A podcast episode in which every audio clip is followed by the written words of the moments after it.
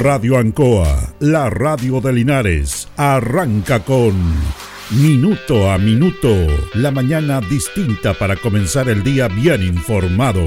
Es una gentil presentación de Óptica Díaz, ver y verse bien. Lubricentro Maife, todo en cambio de aceite. Consulta médica del doctor Daniel Guzmán, siempre más cerca de usted. La Super Veguita del Baratini, estamos cerquita de usted. Pernos Linares, el mejor y mayor surtido de pernos para usted. Black Car Linares, parabrisas y polarizados, trabajos garantizados y certificados. Pacífico 606. Panadería y pastelería Tentazione. Variedad en tortas, pasteles y empanadas. Y un Bel 579. Alimentos ancestrales Hatimutis, lo mejor en producción en Merquén, pastas de ají, de ajo y vinos de la zona. Aquí comienza Minuto a Minuto.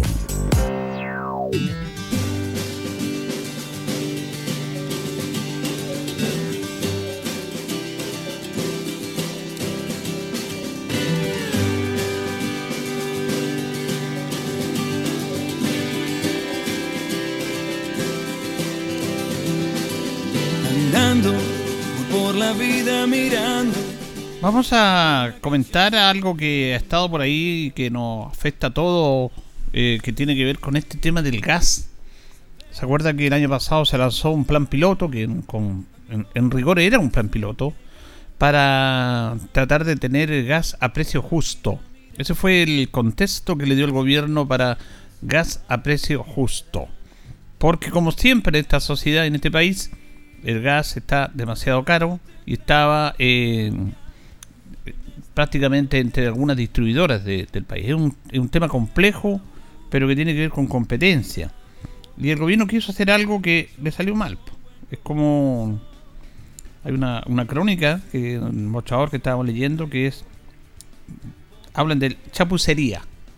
En el fondo el título de este fue una chapucería. Chapucería es proyectar algo con resultados malos. En el fondo eso. Tiene otras descripciones, pero en el fondo es hacer algo que salió mal planificar algo que salió mal. Entonces, eh, pasa esto. Este era un plan piloto. Este primer piloto esperamos expandirlo con mucha fuerza en los próximos años y esto también demuestra por cuánto se quiere, se puede, había dicho el ministro Giorgio Jackson. Cuando hay abuso como en la industria del gas licuado, el Estado también puede ingresar como un actor que permite llevar bienestar a la población y empujar los precios a la baja. En esa pauta, en esas palabras, aparecían los ingredientes de la receta para el fracaso voluntarismo, estatismo y chapucería. Un fracaso que en efecto eh, fue un boomerang, porque terminó dañando las ideas que el gobierno esperaba defender. En este contexto importante situarse en este contexto por qué se hace esto. Eh, en el año eh, perdón, en el año 2021, la Fiscalía Nacional Económica publicó un contundente informe sobre los mercados de gas natural y gas licuado en Chile. Me acuerdo que nosotros leímos ese informe aquí en este programa en relación a este tema. En este último, la Fiscalía Nacional Económica mostró cómo los distribuidores mayoristas han aumentado sus márgenes desde el año 2014 hasta llegar a un 50 o un 55% de margen de ganancia en la venta del gas. El resultado es un precio adicional de 181 millones de dólares cada año por lo que cada familia estaría pagando un 15% extra en cada balón de lo que debiera pagar. La competencia no está funcionando, decía el fiscal nacional económico Ricardo Riesco, debido a la concentración de toda la cadena en manos de solamente pocas empresas. COPEC, que destruye Bastible, Gasco y Lipigas. La Fiscalía Nacional Económica proponía medidas sencillas y de rápido efecto para desconcentrar el mercado y permitir que los distribuidores minoristas pudieran elegir libremente a qué mayoristas comprar, prohibiendo los amarres y permitiendo la entrada de nuevas empresas. Así, una competencia real bajaría los precios. Esto es lo clave ¿ah? para que baje el gas. Esto, lo que dijo la Fiscalía Nacional Económica. En, en un sistema de mercado, como vivimos, esto es así. Reitero, lo que propuso la Fiscalía Nacional Económica fueron medidas sencillas y de rápido efecto para desconcentrar el mercado y permitir que los distribuidores minoristas pudieran elegir libremente a quién, a qué mayoristas comprar, porque los minoristas le compran obviamente a los mayoristas, prohibiendo los amarres, amarres porque están obligados a comprarle a esa empresa por el tema de los balones o de los galones, el tarro se le llama a la empresa, el balón de gas, eh, que son los, las distribuidoras, los dueños de los balones, las grandes distribuidoras. Y ese es un tema complejo también. Así, de esta manera, con el ingreso además de pequeñas distribuidoras, se ampliaría el mercado, entraría otra empresa, que en este caso ENAP, porque ENAP eh, es el que produce el petróleo, el que lo transforma, el perdón, el que no produce, sino que transforma el petróleo en gasolina y en gas. Entonces, ellos distribuyen eh, el petróleo en sí, pero no son distribuidores de gas. Por eso con ENAP, que es una empresa nacional del Estado, eh, se quiso hacer este plan piloto. Los especialistas explicaban que en la jurisprudencia, precio justo equivale al precio de mercado. Pero aquí entró otro tema con la campaña del rechazo que usaba su infinita capacidad para levantar fantasmas. Los políticos fijarán una indemnización, decían. Y aquí el gobierno ayudaba a esta confusión, promocionando un precio justo, que no era el del mercado, sino el fijado por ENAS. En vez de solucionar las fallas de competencia, para que el precio fuera definido por un mercado sin distorsiones, prefería subsidiar el precio para un puñado de consumidores, los beneficiados por el piloto, y no hacer nada por el resto. Aquí donde el gobierno también se equivocó en implementar esta política. Gas a precio justo, escribía en redes sociales el presidente Boris. ¿No que el precio justo era el precio de mercado? Le respondía el ministro de Hacienda Ignacio Briones, quien agregaba que sería interesante conocer el costo justo de producción y distribución de este gas a precio justo. No hay hacer cosa que el costo sea mayor que el precio. Bueno, Briones tenía razón. En diciembre el gobierno desechó el plan piloto para reemplazarlo por un modelo que centra el rol de la ENAP en la distribución mayorista. Los números del plan fueron desastrosos. Se entregaron solo 5.743 de los 100.000 balones proyectados. Cada uno de ellos fue vendido en 15.000 pesos, pero costó 117.000 un diferencial financiado con el dinero de todos los chilenos. El gobierno le baja el perfil, perdón, el bochorno, diciendo que era solo un plan piloto, pero es evidente que no era necesario despilfarrar 591 millones de pesos para demostrar un punto que podía aprobarse con una hoja de cálculo bien hecha. En cambio, se, se encendió una pauta publicitaria de campaña en este aspecto y bueno, eh, lo que propuso la Fiscalía Nacional Económica el gobierno lo quedó o lo desechó, no lo escuchó, el gobierno y el mundo político. Y aquí aparecen, obviamente, los temas políticos, aprovechando la oposición para tirar al gobierno, porque el gobierno también aquí se manejó de mala manera. En este aspecto, el gobierno le regaló un argumento a sus adversarios. Hoy día aparecen los parlamentarios hablando de esto, y los mismos parlamentarios votan en contra del, salario mínimo. Eh, entonces, el tema está en que tiene que haberse hecho lo que dijo la Fiscalía Nacional Económica, que no lo hizo. En este aspecto, fíjese que las distribuidoras en Chile tienen 32 eh, de las 34 envasadores que hay en el país de gas. O sea, hay un mercado concentrado en tres grandes distribuidoras que tienen amarrado a los minoristas que distribuyen este gas, obligándole a ellos a comprar el gas para que les pasen los balones para que están envasados. En Chile hay 20 millones de balones de gas circulando en el mercado. Aunque fueron 591 millones de pesos que se gastaron en esto con 5.700 balones de gas, es ínfimo esto. Es ínfimo, pero se, se hizo en tres comunas este plan piloto. En Quintero, que se entregaron 1.047 galones de gas. En San Fernando, 1.035. Y en Chihuayante, 1075.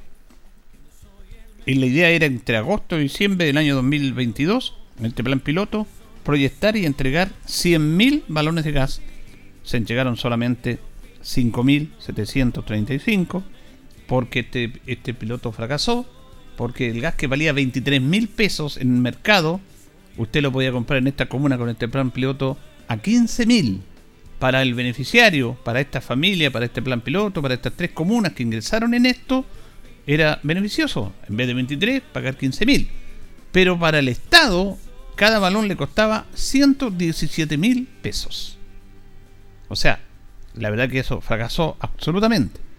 Pero esto significa que también los errores se pueden enmendar y se puede obviamente manejar de mejor manera esto.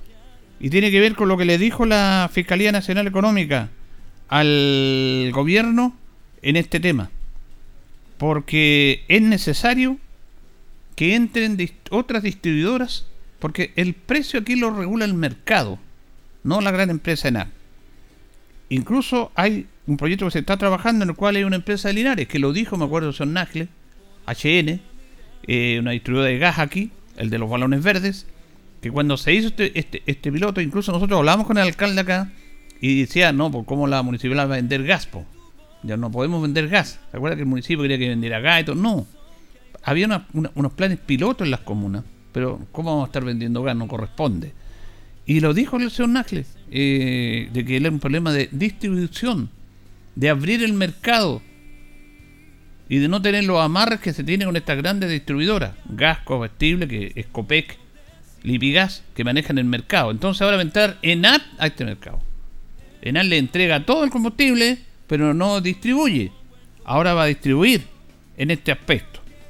Justamente para responder a las dudas que ha generado el proyecto Gas de Chile, la empresa nacional de petróleo ENAM, la Comisión de Minería del Senado, citó al ministro de Energía, Diego Pardo, y a la presidenta del directorio y gerente general de la compañía, Gloria Maldonado, quienes expusieron los beneficios de la iniciativa en impacto en el mercado y el interés que despertó en las pymes que están suscribiendo convenios para su distribución, como también por las diferencias del plan piloto. Como gobierno corporativo, en ningún caso hemos puesto en riesgo el patrimonio de nuestra empresa, de NAP, enfatizó Maldonado. En su exposición, señaló que NAP produce gas licuado en sus refinerías, el cual necesita colocar en el mercado nacional. Adicionalmente, ENAM posee plantas de envasado ubicadas en San Fernando y Linares, donde se envasan más de 120.000 cilindros al mes, los que tienen una capacidad máxima de 540.000 cilindros por mes de envasado. Señaló que a la fecha, el actual proyecto comercial, se han incorporado siete clientes minoristas a Chile. Entre ellos, Trilla tienen sus propios cilindros y se han transformado en minoristas multimarca y los cuatro restantes serán nuevos operadores minoristas para bajar el precio del gas. Ahí está el camino.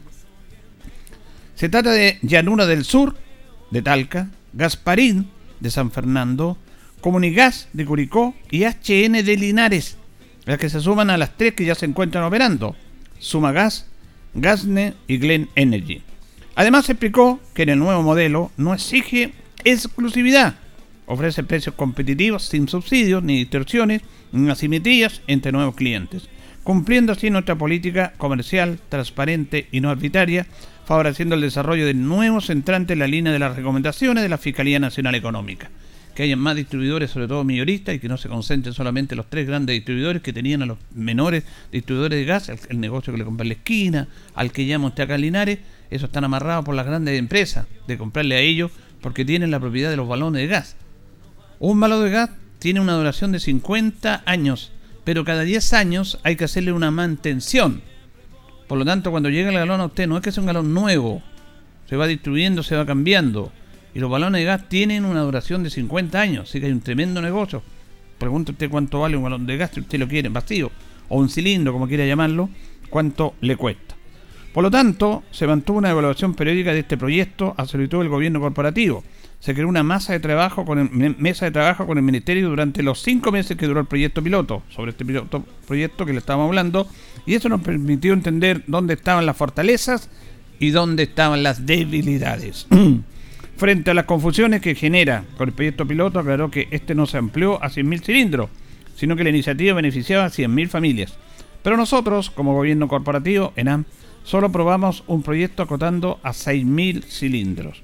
También se plantea la duda sobre los cilindros de gas que efectivamente tienen una vida útil de 50 años, pero que requiere una mantención cada 10 años y por lo tanto los costos de inversión de los cilindros adquiridos para este programa piloto van a durar 50 años, lo que va a conllevar en un menor precio al llegar al consumidor. Mm, aproximadamente un galón de 15 kilos está en 23 mil pesos. Por su parte, el ministro de Energía, Diego Pardo, afirmó que lo que hace NAP en su formato de negocio actual es que cumple íntegramente con los principios de neutralidad competitividad y autofinanciamiento que le son aplicables a la compañía. Esto es interesante porque como de un desastre, de una chapucería, se produjo esto. Ahora, ¿por qué se complican tanto los políticos para hacer las cosas? Porque cuando sale el informe de la Fiscalía Nacional Económica, que todos lo sabíamos, del excesivo cobro del gas, de lo caro que estaba el gas, bueno, la Fiscalía Nacional Económica hace este informe, habla de, la, de las ganancias, 181 millones de dólares extras por cada año, por cobrar de más, porque todo este mercado está concentrado en tres grandes distribuidoras, como son Gasco, Abastible y Pigas. ¿Y de qué manera se puede bajar esto? Y ahí aparece el gobierno, pero también aparece, aparece en este informe de la Fiscalía Nacional Económica lo que había que hacer para regular el mercado. El mercado no lo puede regular el Estado, porque el Estado está para otra cosa. Y ahí lamentablemente le da razón a los que critican al Estado. El Estado tiene muchas cosas buenas, fiscalización, pero aquí no corresponde. Entró en un plan piloto para apoyar en estas tres comunas, para bajar el precio, pero le bajó el precio a cinco mil y tantas familias, pero eso significó 591 millones de pesos para el Estado, gastarlo, plata de todos, y no hicieron caso a lo que le dijo la Fiscalía Nacional Económica que habría que ampliar el espectro y que el problema está en la distribuidora, lo dijo el señor Nájil acá, cuando se este proyecto dijo, no, si este no es el problema, el problema es que nos den a nosotros, los pequeños distribuidores, más posibilidades, que no estemos amarrados a las grandes empresas con los balones y que haya esta empresa de se pueda abrir y que nos pueda facilitar a nosotros mayor distribución, que entren más empresas minoristas a la distribución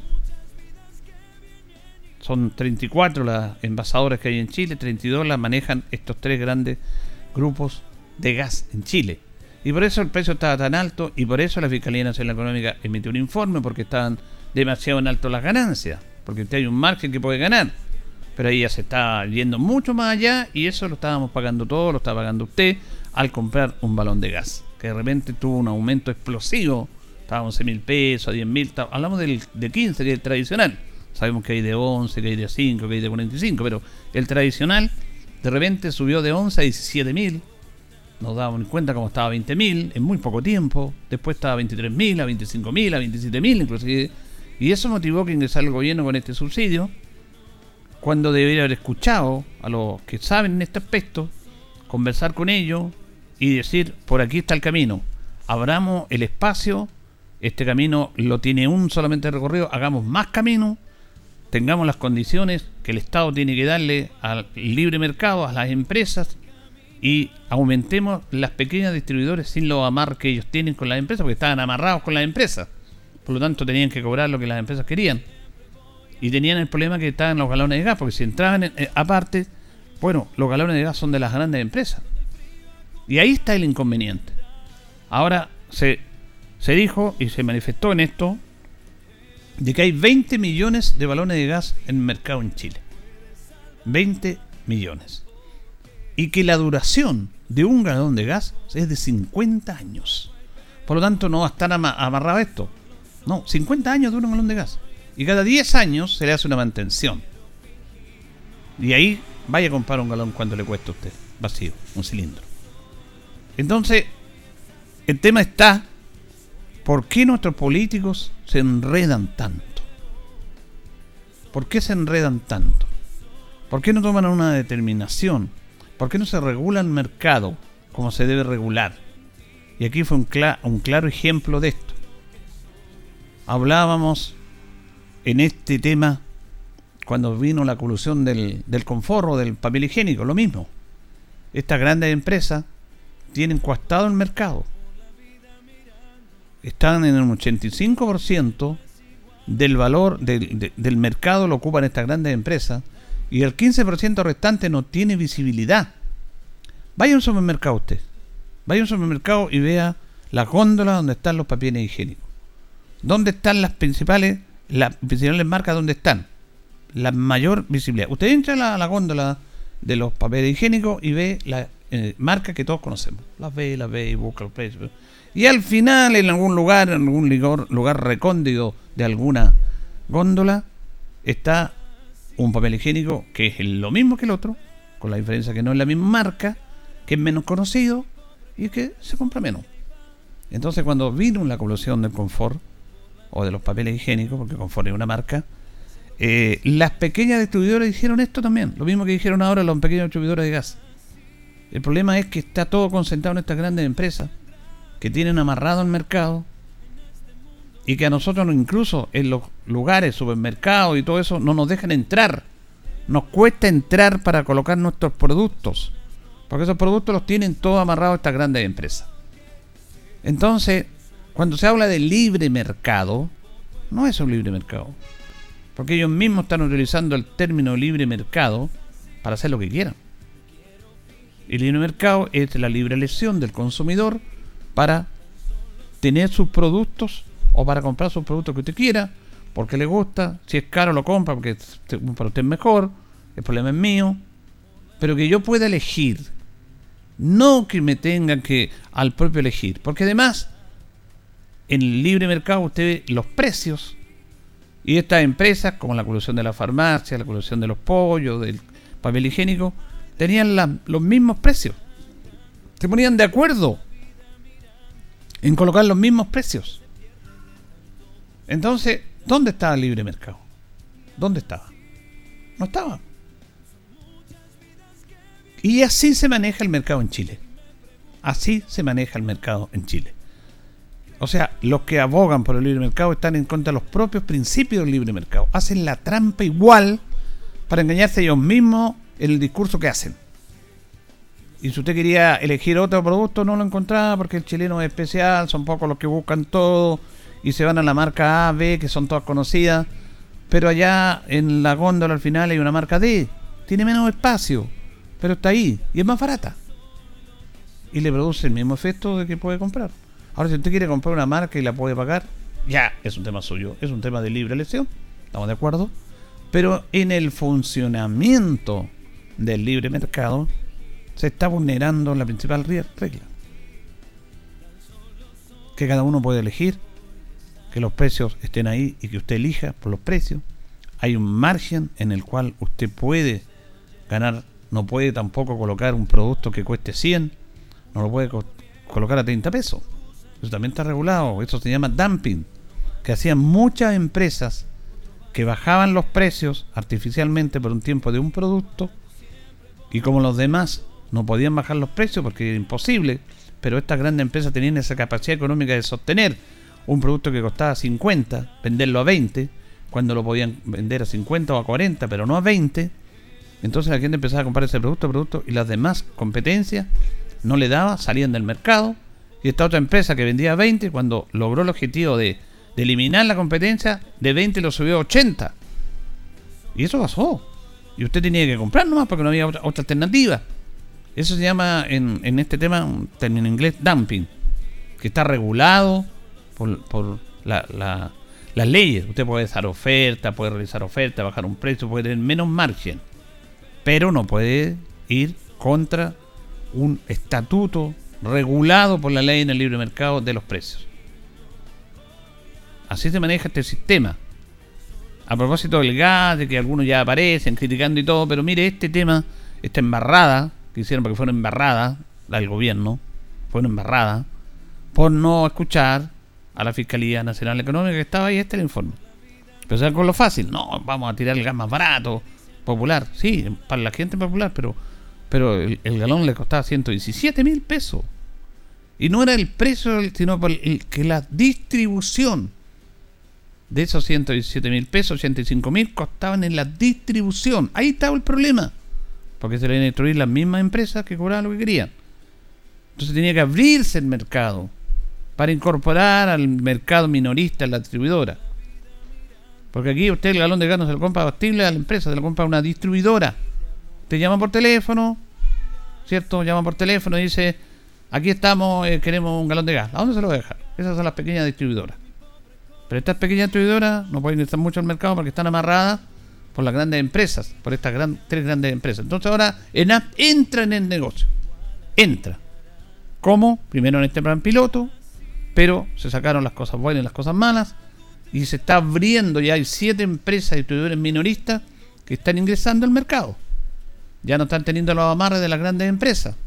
Por lo tanto, eso va a significar que considerablemente baje el costo del producto. Entonces, hay que poner todos los elementos en la mesa para analizar esta situación de cómo funciona esto y de cómo algo que la Fiscalía Nacional Económica se lo dijo al Estado, al gobierno, que podía ser más simple, se complicó, pero que ahora se arregló, pero e, e, ese arreglo significaron que 591 millones de dólares, perdón, de pesos para el Estado chileno. Entonces, hay que hacer bien las cosas. Si yo tengo la responsabilidad de ser gobierno, de ser político, de ser parlamentario, tengo que hacer bien las cosas. Tengo que hacer bien las cosas. Porque es importante esto. Porque tienen que estar a la altura del rol que están jugando. Tienen que estar a la altura de lo que ganan. Porque cuando se hace este, este debate sobre el sueldo mínimo, para subir 40 mil pesos y para subir 90 mil pesos en un año, todo con fraccionado, porque de 410 va a pasar el sueldo mínimo ahora a 440, en septiembre va a quedar en 460, y el próximo año va a quedar en 500, en julio, el próximo año, eh, hace un escándalo. Y 55 parlamentarios votaron en contra, en contra. Inclusive dos parlamentarios diputados de esta zona votaron en contra de aumentarle el sueldo mínimo a los, trabajadores. Pero acá no hacen ni un escándalo y, meten cualquier eh, argumento. No, es que las pymes, que darle más plata a las pymes. ¿Qué darle más plata a las pymes? Y ya se le enchocó plata a las pymes. Se le rebajó el tema de impuestos por categoría. ¿Qué más quieren? Pero acá aparecen al tiro gritando. Están en contra de la gente. Hagan políticas públicas en beneficio a la gente. Por eso la gente tiene tanta desidia contra la política que es mezquina. Incluso los que están en el Parlamento no tienen idea de lo que es la política. No sé si algún día habrán visto, escuchado a Churchill o a estos grandes políticos que hacían políticas públicas por el bien del país. Ese era el tema, tan simple como lo dijo la Fiscalía Nacional Económica y este gobierno se complicó una enormidad. Ahora sí se está haciendo lo que se dijo, pero a un costo político, porque tiene un costo político del gobierno que tiene que asumirlo, un costo económico. Se podía evitar eso. Pero a veces uno dice, ¿qué podemos esperar de la clase política? Transversal, ¿eh? de todos lados. Aquí no estoy hablando de un gobierno, de otro, de un... No, de todos, de todos. Por supuesto que la regla tiene excepciones. ¿Qué podemos esperar? Con todos estos ejemplos que le damos cada mañana. Señoras y señores, estos comienzos con valor agregado de minuto a minuto en la radio Ancoa son presentados por Óptica Díaz, que es ver y verse bien.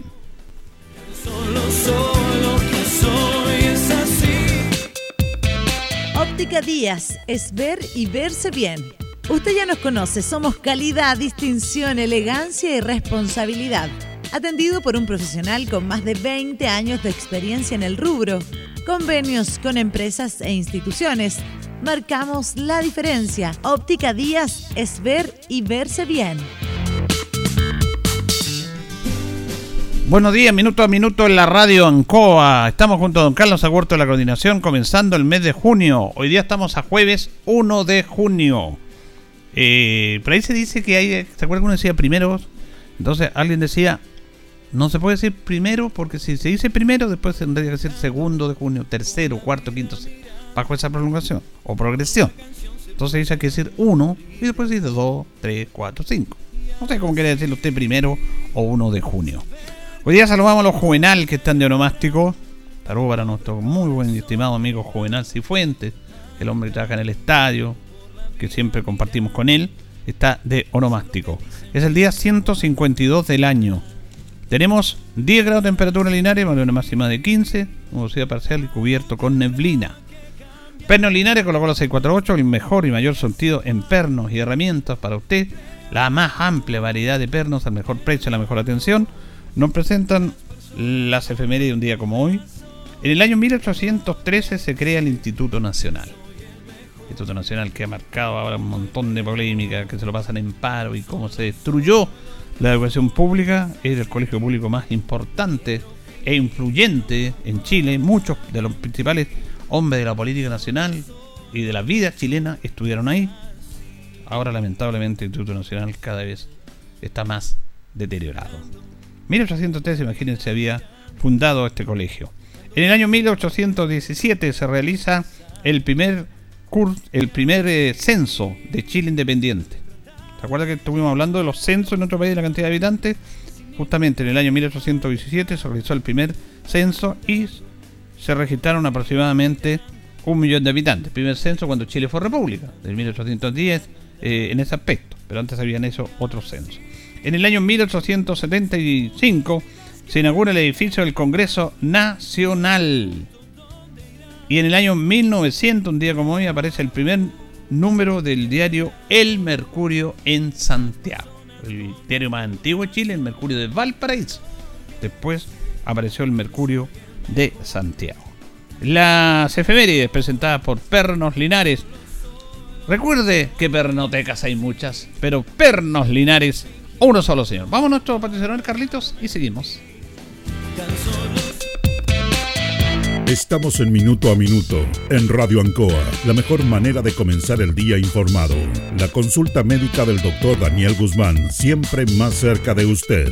Se atiende por FONASA, ISAPRE, CAPREDENA y particular. Se hacen lavados de oídos. El doctor Daniel Guzmán lo espera en Kutmeller 333, frente a Plaza de Armas. Lubricentro Maife, todo en cambio de aceite. Le dejamos su vehículo como nuevo. Personal calificado, una atención cercana, convenio con empresas e instituciones. Maife, el lubricentro de los linarenses, ubicado en Esperanza 633, entre Lautaro y Yumbel. Panadería y pastelería Tentazione, Yumbel 579. La mejor calidad y variedad en tortas, pasteles, brazos de reina, el mejor pan y todo en empanadas. Tentazione, estamos para servirle. Yumbel 579. Black Car Linares, parabrisas y polarizado, trabajo garantizado y certificado, polarizado americano, puertas, lunetas, laterales, reparamos toda clase de parabrisas. Usted ya nos conoce, somos Black Card Linares. Estamos en Pacífico 606. Pernos Linares, colocó los 648, el mejor y mayor surtido en pernos, herramientas, tornillería, pernos de rueda, para vehículos, herramientas, marca Ford, SATA y Total. La mejor atención y el mejor precio. Recuerda que pernotecas hay muchas, pero Pernos Linares, uno solo. La Veguita del Baratini. Gran surtido en abarrotes, cecinas, panadería. Las mejores frutas y verduras. Estamos cerca de usted. Villa Arauco, esquina Hierbas Buenas. Abierto todos los días del año. El mejor surtido y calidad. La Veguita del Baratini. Los esperamos en Villa Arauco, esquina Hierbas Buenas. Óptica Díaz es ver y verse bien. Usted ya nos conoce. Somos calidad, distinción, elegancia y responsabilidad. Atendido por un profesional con experiencia en el rubro, marcamos la diferencia. Óptica Díaz es ver y verse bien.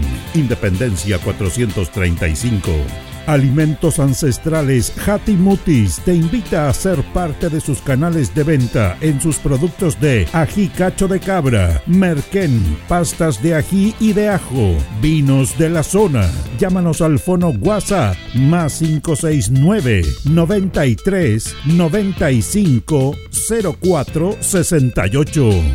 Mutis, sabor con identidad e historia.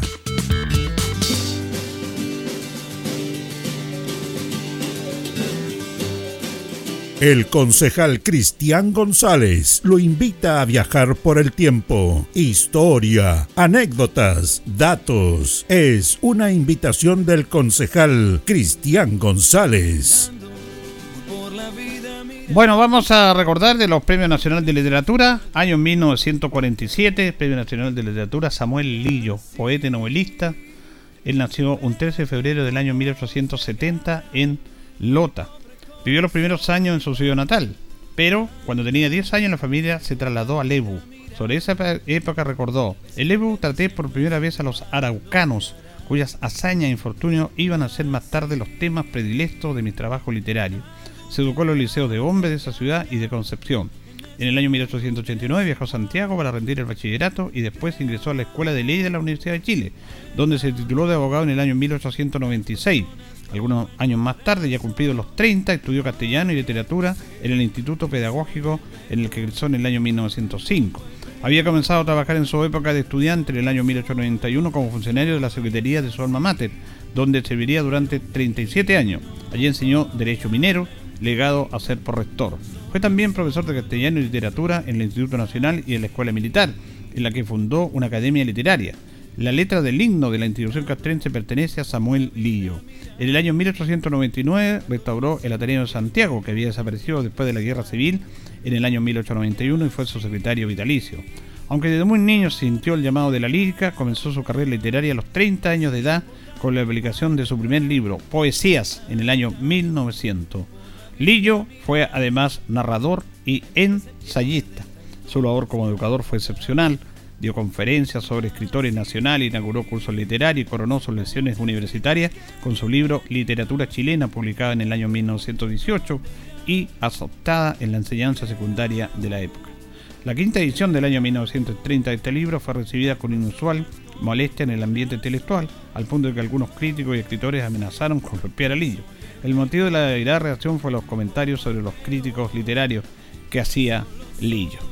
En el año 1929, Lillo fue elegido miembro de la Academia Chilena de la Lengua. Estos grandes hombres que fueron parte de nuestra literatura, Premio Nacional de Literatura en el año 1947, Samuel Lillo, en este segmento que recordamos todos los días apoyando la cultura. Vamos a ir a la pausa, don Carlos, y ya retornamos.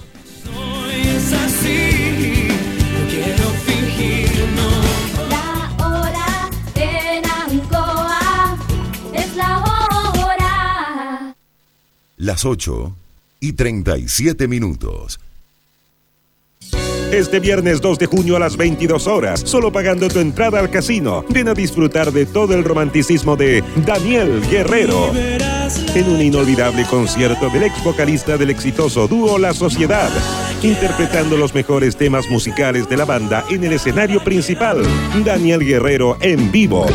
Viernes 2 de julio a las 22 horas. Te esperamos. Casino Marina del Sol. Juntos, pura entretención.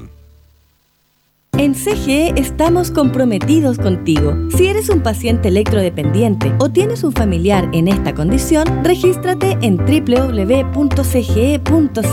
Podrás acceder a los beneficios definidos en la ley y contar con una atención personalizada a través del número exclusivo 800-203-180. Recuerda el número 800-203-180 y no olvides registrarte en nuestra página. CGE, entregamos energía. Ruta 2000. Muévete rápido, cómodo y seguro. Muévete con la calidad de Ruta 2000, la flota más grande de la región. Súbete a un Ruta 2000, la mejor opción. Rapidez, seguridad, cordialidad. Ruta 2000. Llámanos al 73 2 21 2000. 73 222 2000, 73 222 2001, 73 233 0911. Prefiera Ruta 2000. Ruta 2000. Elígenos porque simplemente somos los mejores.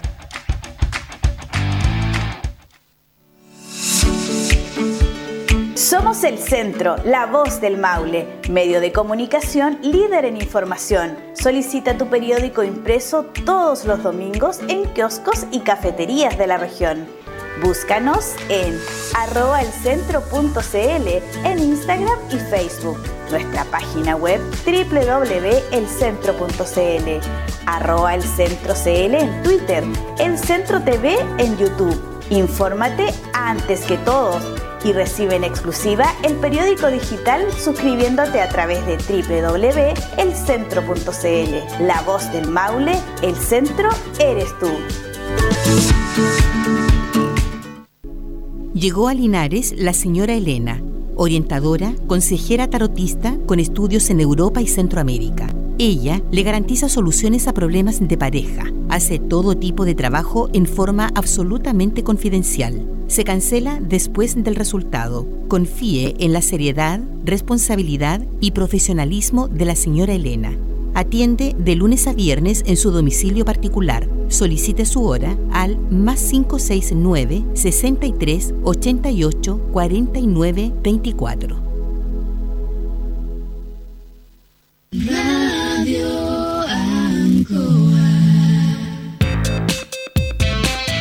Estamos en Minuto a Minuto, en Radio Ancoa, la mejor manera de comenzar el día informado. La consulta médica del doctor Daniel Guzmán, siempre más cerca de usted. Se atiende por FONASA, ISAPRE, CAPREDENA y particular. Se hacen lavados de oídos. El doctor Daniel Guzmán lo espera en Kurt 333, frente a Plaza de Armas. Lubricentro Maife, todo en cambio de aceite. Le dejamos su vehículo como nuevo. Personal calificado, una atención cercana, convenio con empresas e instituciones. Maife, el lubricentro de los linarenses, ubicado en Esperanza 633, entre Lautaro y Yumbel. Panadería y pastelería Tentazione, Yumbel 579. La mejor calidad y variedad en tortas, pasteles, brazos de reina, el mejor pan y todo en empanadas. Tentazione, estamos para servirle. Yumbel 579. Black Car Linares, parabrisas y polarizado, trabajo garantizado y certificado, polarizado americano, puertas, lunetas, laterales, reparamos toda clase de parabrisas. Usted ya nos conoce, somos Black Card Linares. Estamos en Pacífico 606. Pernos Linares, Colo Colo 648, el mejor y mayor surtido en pernos, herramientas, tornillería, pernos de rueda, para vehículos, herramientas, marca Ford, SATA y Total. La mejor atención y el mejor precio. Recuerda que pernotecas hay muchas, pero Pernos Linares, uno solo. La Veguita del Baratini. Gran surtido en abarrotes, cecinas, panadería. Las mejores frutas y verduras. Estamos cerca de usted. Villa Arauco, esquina Hierbas Buenas. Abierto todos los días del año. El mejor surtido y calidad. La Veguita del Baratini. Los esperamos en Villa Arauco, esquina Hierbas Buenas. Óptica Díaz es ver y verse bien. Usted ya nos conoce. Somos calidad, distinción, elegancia y responsabilidad. Atendido por un profesional con experiencia en el rubro, marcamos la diferencia. Óptica Díaz es ver y verse bien. Independencia 435. Alimentos Ancestrales Mutis te invita a ser parte de sus canales de venta en sus productos de ají cacho de cabra, merquén, pastas de ají y de ajo, vinos de la zona. Llámanos al fono WhatsApp más 569 93 95 04 68. Mutis, sabor con identidad e historia.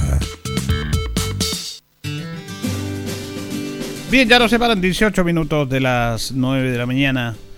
Eh, está el profesor en clase, hemos hablado de este tema de la educación, del déficit que se produce en los municipios producto de este sistema educacional que no da, porque las platas no llegan para la cantidad de personas que está ahí, y hay muchos solo factores por los cuales están trabajando muchas personas, políticos, porque ahí hay personas que ingresan políticamente, pero algunos reclaman ahora por qué ingresó a esta persona.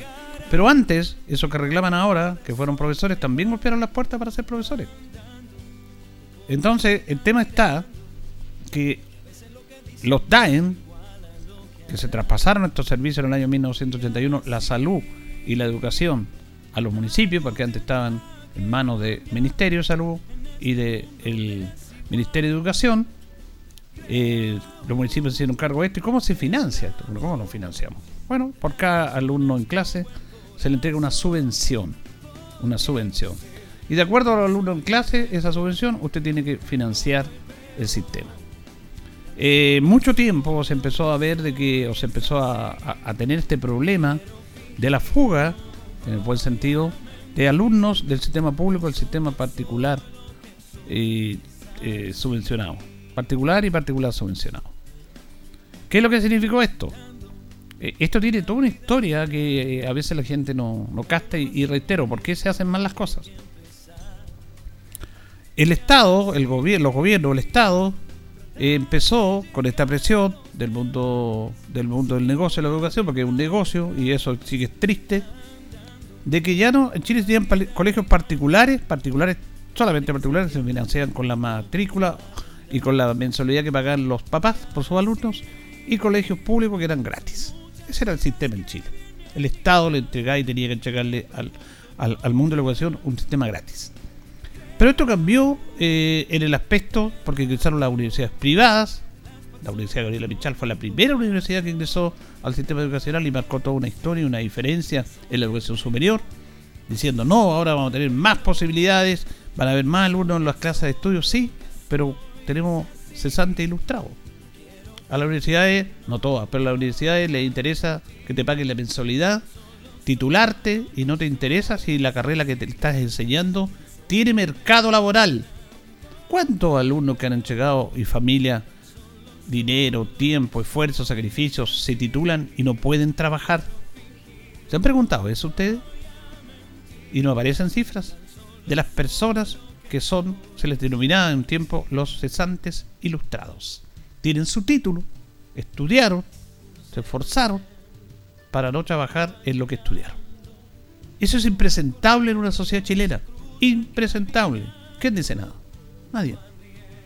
La, otro día hablábamos de los dentistas, por ejemplo, de que ya hay más de lo que deben haber. ¿Para qué hablamos de los periodistas? Que una carrera está súper, hiper saturada. Entonces la universidad, universidades privadas sobre todo, empiezan a, a tener enganche, llevan a destacados comunicadores en la televisión como profesores, hacen el enganche, el periodismo es fascinante, encantador, eh, tú aprendes mucho, es una carrera fantástica, yo no soy periodista, soy comunicador, pero es algo fantástico de aprender, de, informarse, porque lo aprendes cada día. Algunos tienen el esfuerzo de ir a la universidad, nosotros no fuimos a la universidad, pero esos jóvenes que van a la universidad le enseñan una carrera en la cual si tú te proyectas no puedes trabajar porque no hay campo laboral. Entonces, desde ahí ya se distorsiona todo. ¿Por qué? Porque interviene el mercado. No interviene una política como corresponde pública. ¿Por qué interviene el mercado? Porque mientras más alumnos tú tengas, tienes mayor mensualidad y tienes mayor plata. ¿Te importa un comino si el alumno tiene campo laboral? Y no debería ser así, pues. ¿Cómo va a ser así? No debería ser así. Entonces desde ahí ya irrumpe algo que distorsiona el, el tema de lo que es la educación, los profesionales. Es una tristeza que este país, y, yo busco cifras, pero a veces no se transparenta, no se dice, la cantidad de alumnos que terminaron su carrera y que no trabajan, primero, no trabajan, son cesantes. Y después, que trabajan en algo que no estudiar, porque tienen que trabajar. Se puede servir su título, pero, pero no en lo que ellos estudiaron, no en lo que ellos se sacrificaron no en lo que ellos y sus familias invirtieron. Entonces en el mundo de la educación básica y media se hizo este tema también. Se puso la educación particular subvencionada, que a colegios particulares el gobierno, el Estado, le entregaba un subsidio por cada alumno que llegara ahí. Entonces, el gobierno te subsidia, si una mensualidad en un colegio X en Linares, no voy a dar nombre, X. Eh, tú estás en una educación pública, estás estudiando en un colegio público. Vas a ir al colegio privado, me sale 100. No puedo, no puedo, imposible. Pero está este concepto de educación privada es mejor que la pública. En algunos aspectos sí. En algunos aspectos sí. Al menos tienen clase todos los días. Y ese es uno de los motivos por los cuales también los alumnos se van. Entonces, el, el Estado te subsidia a un alumno, en vez de pagar 50, eh, pagar 100, puedes pagar 40 o 50 porque el resto te lo subsidia el Estado. Esos son los colegios particulares subvencionados. En Linares hay un solo colegio particular, la Alborada. Y aquí voy a dar nombre y Colegio Concepción, Colegio Alborada, eh, Colegio Instituto Linares, La Providencia. Todos estos colegios que conocemos privados ahora son particulares subvencionados en el cual el Estado le entrega a ellos también un aporte para que los alumnos se vayan ahí. Eso significa que muchos alumnos del mundo público se fueran al mundo privado, con el tema de que al irse más alumnos del mundo público al mundo privado, te tienen menos recursos, porque te entregan menos plata, porque el Ministerio de Educación te entrega plata por alumno en clase, ni siquiera matriculado. Por lo tanto, obvio, pues si habían tantos alumnos en el mundo público que se fueron por este aporte particular subvencionado, por este aporte que le entrega el Estado para que sea una subvención o un, aporte del papá, que si no a 100 pero ponen 50 y el otro 50 te lo pone el Estado para estar en el colegio particular que tú querías, eso significa que se fue un alumno del mundo público, 2, 3, 4, 5 y es menos plata. Echamos profesores entonces porque hay menos hay menos alumnos, ¿cómo van a echar profesores? Vienen problemas. Hay un montón de problemas que están mal diseñados esto. Pero son políticas que son aprobadas en el Parlamento chileno. De ahora, de antes. Porque esto no es de que se me ocurre a mí. Esto se, se supone que se estudian, pero aquí hay una presión del mundo del libre mercado que todo lo transforma en plata. Eh, eh, eh, lo, que le, lo que le pasó a Chile fue lo peor, que la educación fuera un negocio. Aunque es negocio.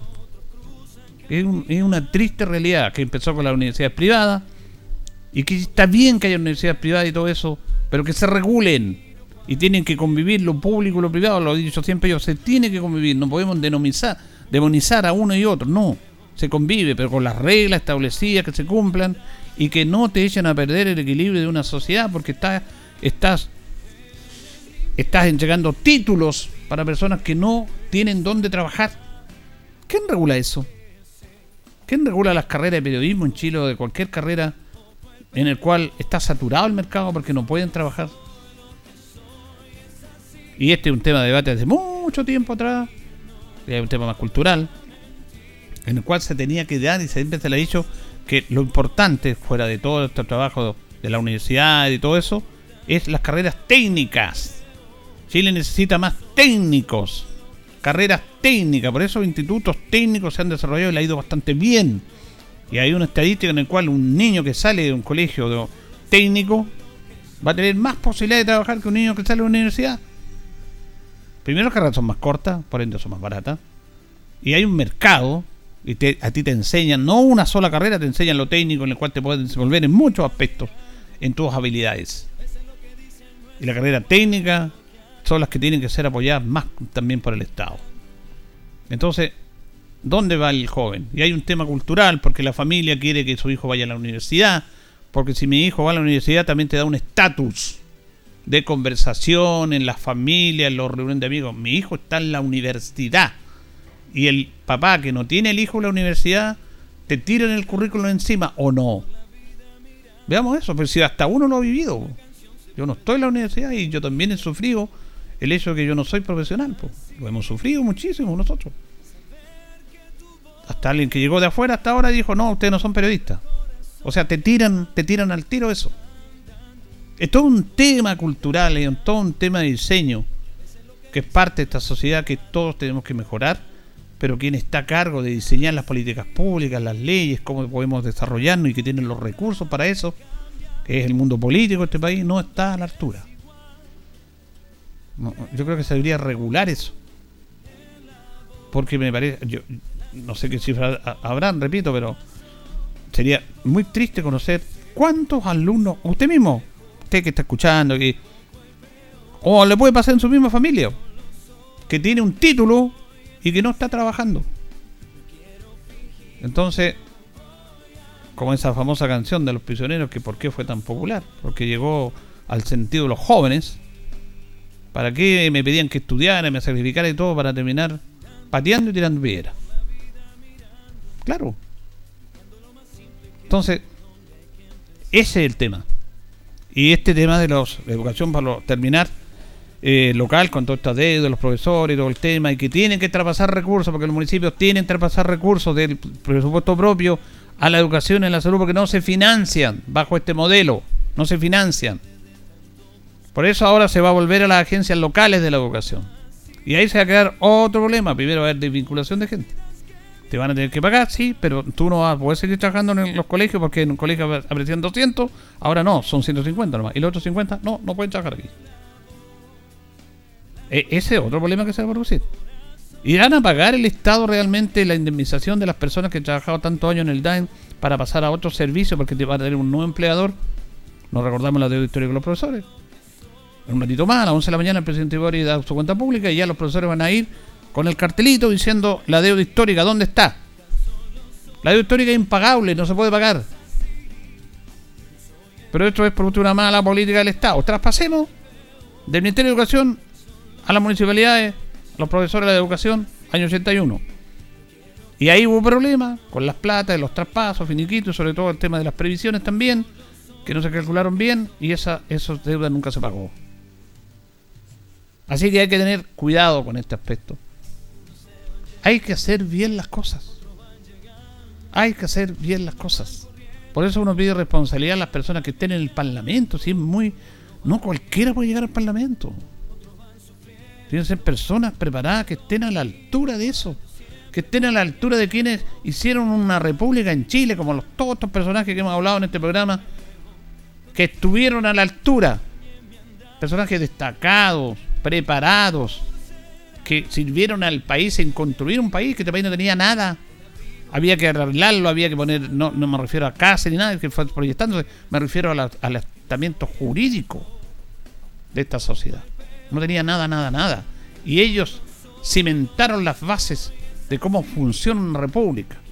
Y crearon leyes para el bien de la comunidad. Hicieron las bases de este país. ¿Para qué? Para que llegaran últimamente algunos parlamentarios para que tengan al país como, como lo tenían. Vamos a escuchar al alcalde de Meromesa. Queremos despedirlo con una buena noticia porque se va a empezar a trabajar a fines de julio a construir el puente de la Recoba que la verdad que hace tiempo que se estaba trabajando en esto y afortunadamente ya va a ser una realidad, como lo dice el alcalde Mario Mesa. Buenas noticias para Linares, buenas noticias para el santuario de la naturaleza, pero sobre todo buenas noticias para el sector de la Recoba, particularmente para la localidad de Vega El Molino, porque a fines del mes de julio se comenzará a construir el puente de la Recoba, que será de un largo de mínimo 145 metros de largo por 3.51 metros de ancho y que incluye barandas metálicas, peatonales y con un ancho libre de calzada de 3.05 metros. Estamos muy muy contentos porque la localidad de Vega el Molino, colindante al río Achigüeno Costado Sur, podrán los vecinos y vecinas de ese sector como los niños que estudian en Linares y los vecinos que vienen a nuestra ciudad podrán tener conectividad, seguridad, acceso al progreso y porque Linares y la provincia se construyen no solamente desde el sector urbano, sino particularmente desde el sector rural. Este es un proceso que llevó a cabo el Ministerio de Obras Públicas en la ruta L45, aproximadamente en el kilómetro 24.067 y es una inversión de más de 1.700 millones de pesos. Estamos muy, muy contentos porque la inversión pública debe llegar a los sectores precordilleranos, debe llegar a los sectores rurales, particularmente en conectividad, seguridad y dignidad para todos y cada uno de los habitantes de Linares urbano, de Linares rural y sobre todo de nuestra hermosa precordillera.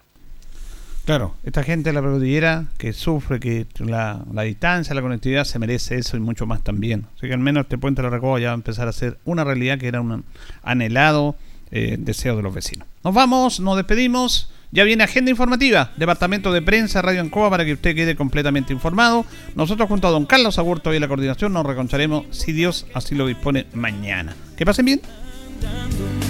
Por la vida mirando que se pierde de tanto Radio Ancoa 95.7 presentó Minuto a Minuto, noticias, comentarios, entrevistas y todo lo que a usted le interesa saber. Minuto a Minuto, gracias por su atención. Las opiniones vertidas en este programa son de exclusiva responsabilidad de quienes las emiten y no representan necesariamente el pensamiento de Radio Ancoa de Linares.